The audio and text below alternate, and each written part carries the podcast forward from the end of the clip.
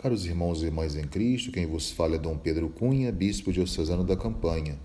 Hoje é domingo, dia 14 de novembro, e estamos celebrando o 33º domingo do tempo comum, cujo evangelho é o de Marcos 13, 24 a 32. Tomaremos alguns fragmentos desse santo evangelho. Naquele tempo, Jesus disse a seus discípulos: Naqueles dias, depois da grande tribulação, o sol vai se escurecer e a lua não brilhará mais. As estrelas começarão a cair do céu e as forças do céu serão abaladas. Então vereis o Filho do Homem vindo nas nuvens com grande poder e glória. Assim também, quando virdes acontecer essas coisas, ficai sabendo que o Filho do Homem está próximo, às portas. Em verdade vos digo esta geração não passará até que tudo isto aconteça. O céu e a terra passarão, mas as minhas palavras não passarão. Quanto àquele dia e hora, ninguém sabe, nem os anjos do céu, nem o Filho, somente o Pai. Caros irmãos e irmãs, no dia em que nós estamos celebrando o Dia Mundial do Pobre, sob a inspiração do Papa Francisco, que nos diz quem pretende amar como Jesus amou, deve assumir o seu exemplo, sobretudo quando somos chamados a amar os pobres. A liturgia da palavra, através desse evangelho do evangelista Marcos, nos leva a refletir sobre o discurso escatológico de Jesus, ou seja, sobre as últimas realidades da história, onde Jesus elenca algumas imagens apocalípticas como o eclipse do Sol, da Lua e o abalo das forças do céu. São imagens que devemos interpretar simbolicamente, pois elas indicam a inserção de Deus na nossa história.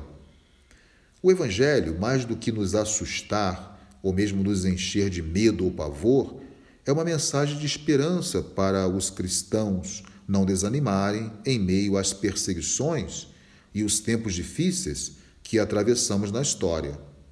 Tal mensagem quer nutrir a fé dos cristãos de todos os tempos. O evangelista Marcos quer também anunciar o fim do mal e a chegada de um novo tempo. Como dizia o profeta Isaías, as desgraças de outrora serão esquecidas, pois eu vou criar novos céus e uma nova terra. Descrito assim no capítulo 65, versículos 16 e 17. Então, o centro da mensagem de Jesus não é uma catástrofe cósmica, mas sim uma mensagem sobre a vinda do Filho do Homem, que se identifica com o fim da história, isto é, para o momento da plenitude histórica, ou como nós chamamos o seu ponto ômega. Jesus rebusca, então, o livro do profeta Daniel, que diz: Com as nuvens do céu vinha alguém como um filho do homem. Foi-lhe dado o poder, a honra e o reino. E todos os povos, tribos e línguas o serviam. Daniel 7, 13 a 14. A vinda de Jesus ressignificou toda a nossa história. Ela inaugura o reino de Deus. A ação do reino é uma ação lenta, lembremos-nos, mas é sempre uma ação progressiva. Quando chegar à sua plenitude, Cristo entregará o reino a Deus Pai, a fim de que Deus seja tudo em todos, como bem nos recorda São Paulo na primeira carta aos Coríntios, no capítulo 15, versículo 24. Na expectativa desta plenitude, os cristãos não podem relaxar ou distrair, mas devem ser vigilantes, atentos e sempre atuantes. Por isso, Jesus nos dá o exemplo da figueira, que começa a brotar e nós somos capazes de discernir que o verão está próximo, isto é, o tempo de frutificar. Então, ao discernir as coisas terrenas, temos também que estar atentos, com os olhos abertos, para as coisas do céu, ou seja, as coisas de Deus.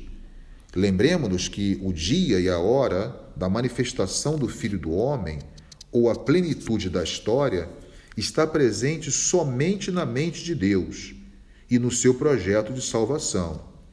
A nós cabe apenas estar atentos aos sinais dos tempos e permitir que nossas vidas sejam iluminadas e guiadas pela palavra de Deus.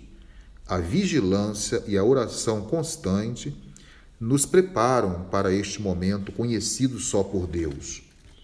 O cristão não pode esperar o fim do mundo como o descrito pelos filmes de cinema, mas deve esperar a vinda do Senhor.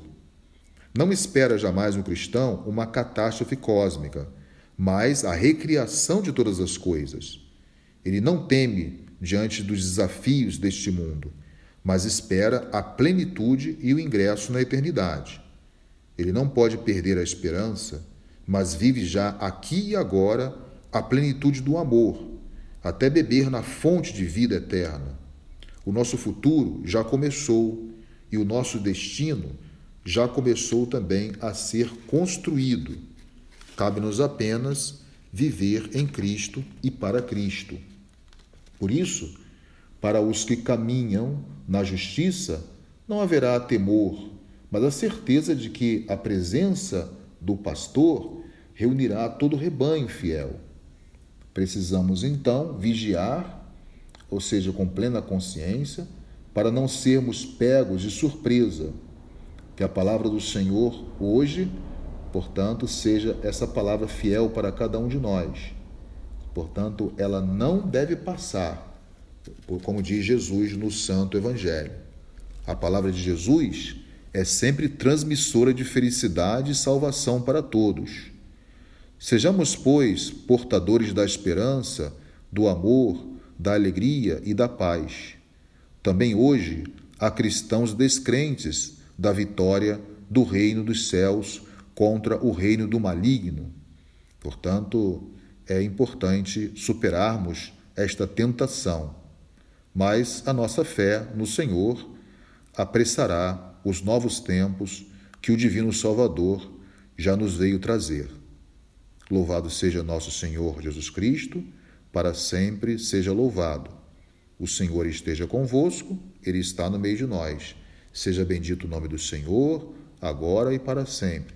A nossa proteção está no nome do Senhor, que fez o céu e a terra. Por intercessão da Virgem do Carmo e dos nossos beatos Padre Victor e Inha Chica, abençoe-vos o Deus Todo-Poderoso, Pai e Filho e Espírito Santo. Tenham todos um abençoado domingo. Caros irmãos e irmãs em Cristo, quem vos fala é Dom Pedro Cunha, bispo diocesano da Campanha. Hoje é domingo, dia 14 de novembro, e estamos celebrando o 33º domingo do tempo comum, cujo evangelho é o de Marcos 13, 24 a 32. Tomaremos alguns fragmentos desse santo evangelho. Naquele tempo, Jesus disse a seus discípulos: Naqueles dias, depois da grande tribulação, o sol vai se escurecer e a lua não brilhará mais. As estrelas começarão a cair do céu e as forças do céu serão abaladas. Então vereis o Filho do Homem vindo nas nuvens com grande poder e glória. Assim também, quando virdes acontecer essas coisas, Ficai sabendo que o Filho do Homem está próximo, às portas. Em verdade vos digo: esta geração não passará até que tudo isto aconteça. O céu e a terra passarão, mas as minhas palavras não passarão. Quanto àquele dia e hora, ninguém sabe, nem os anjos do céu, nem o Filho, somente o Pai. Caros irmãos e irmãs, no dia em que nós estamos celebrando o Dia Mundial do Pobre, sob a inspiração do Papa Francisco, que nos diz quem pretende amar como Jesus amou, deve assumir o seu exemplo, sobretudo quando somos chamados a amar os pobres. A liturgia da palavra, através desse evangelho do evangelista Marcos, nos leva a refletir sobre o discurso escatológico de Jesus ou seja, sobre as últimas realidades da história, onde Jesus elenca algumas imagens apocalípticas, como o eclipse do Sol, da Lua e o abalo das forças do céu.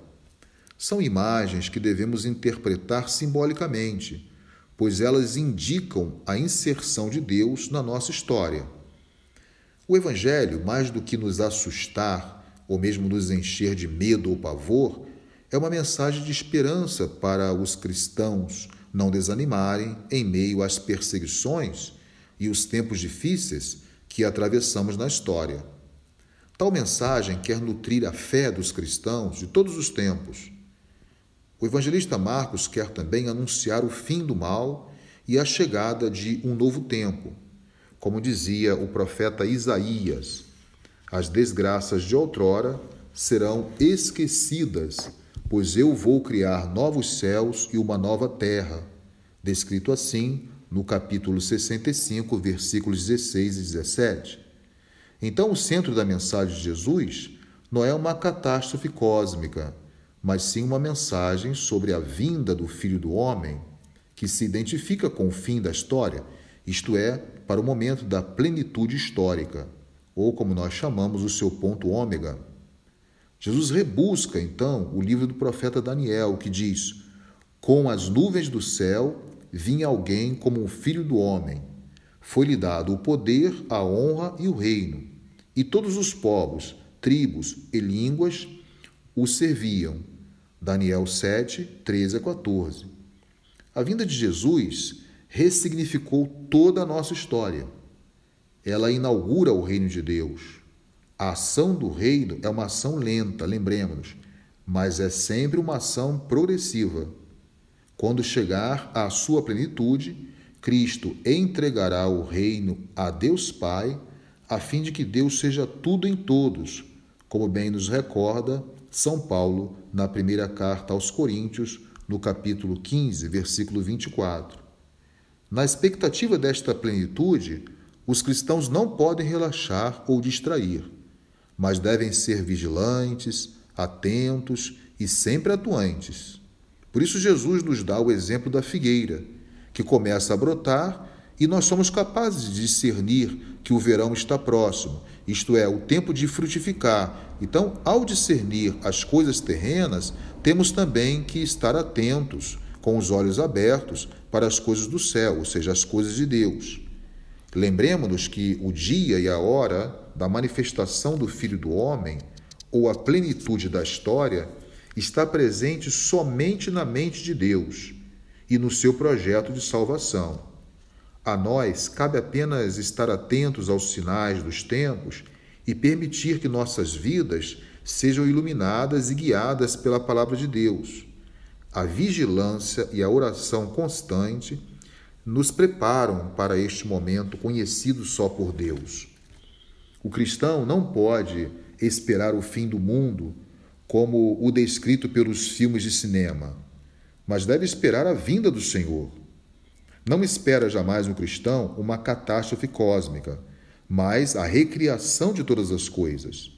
Ele não teme diante dos desafios deste mundo, mas espera a plenitude e o ingresso na eternidade.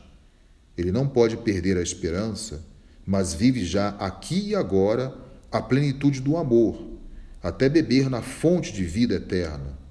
O nosso futuro já começou e o nosso destino já começou também a ser construído.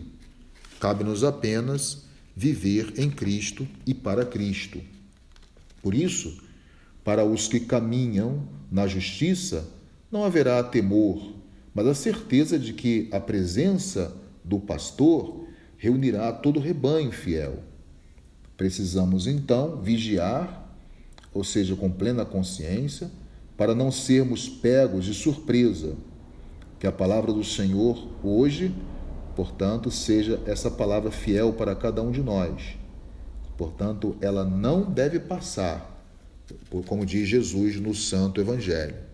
A palavra de Jesus é sempre transmissora de felicidade e salvação para todos. Sejamos, pois, portadores da esperança, do amor, da alegria e da paz. Também hoje há cristãos descrentes da vitória do reino dos céus contra o reino do maligno. Portanto, é importante superarmos esta tentação, mas a nossa fé no Senhor apressará os novos tempos que o Divino Salvador já nos veio trazer. Louvado seja nosso Senhor Jesus Cristo, para sempre seja louvado. O Senhor esteja convosco, Ele está no meio de nós. Seja bendito o nome do Senhor, agora e para sempre. A nossa proteção está no nome do Senhor, que fez o céu e a terra. Por intercessão da Virgem do Carmo e dos nossos beatos Padre Victor e Inha Chica, abençoe-vos o Deus Todo-Poderoso, Pai e Filho e Espírito Santo. Tenham todos um abençoado domingo.